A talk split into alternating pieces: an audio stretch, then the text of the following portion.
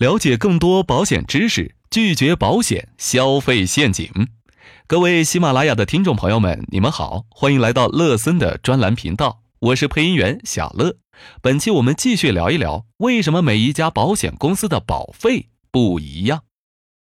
其实大家心中都很清楚，保险代理人的佣金收入非常高，当然这也无可厚非，毕竟保险是最难销售的产品。但如果只是佣金高，那也无妨，毕竟是每一行每一业都是通过自己的合法劳动获得合理的回报。可是部分保险公司还额外制定了高额的激励奖金和严格的考核标准，迫使保险代理人为了达成业绩，不惜牺牲人情、软磨硬泡，迫使身边亲朋好友买下一份保单。乐森老师在某家老牌外资保险公司也做过一个多月的代理人，见证了保险公司是如何赶鸭子上架。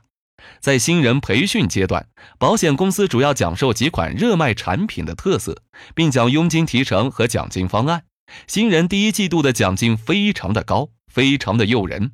在这种来钱快的氛围下，没有一个人不会从身边的人开始下手。乐森老师在这种氛围底下，感到保险已经不再是保险，偏离了保险的本质，于是转身离开，投入到保险经纪咨询行业，不做人情单。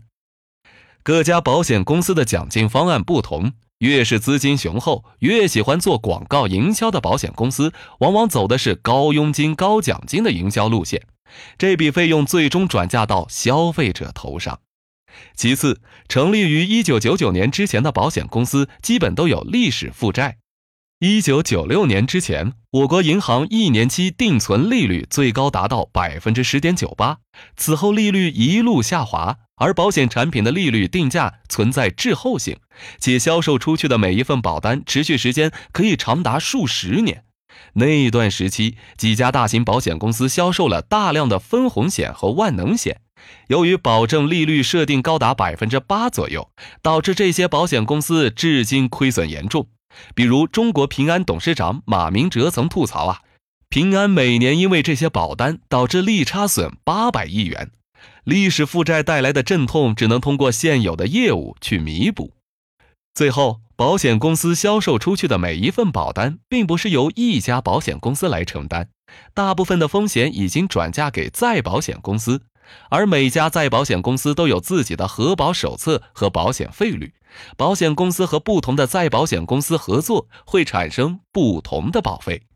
买过重疾险的朋友可能有这样的感触：为什么每一家保险公司的核保标准不一样？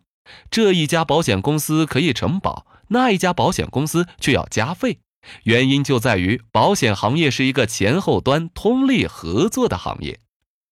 好了，本期课程到这里。欢迎继续收听下一期课程。买哪家保险公司的保险才安全可靠？您也可以添加乐森老师的微信六五二九三九八六三，获取更多保险知识。广州和深圳的朋友可以邀请乐森老师喝杯咖啡，来场线下面对面交流。外地的朋友可以送乐森老师一杯奶茶，与乐森老师电话交流半小时。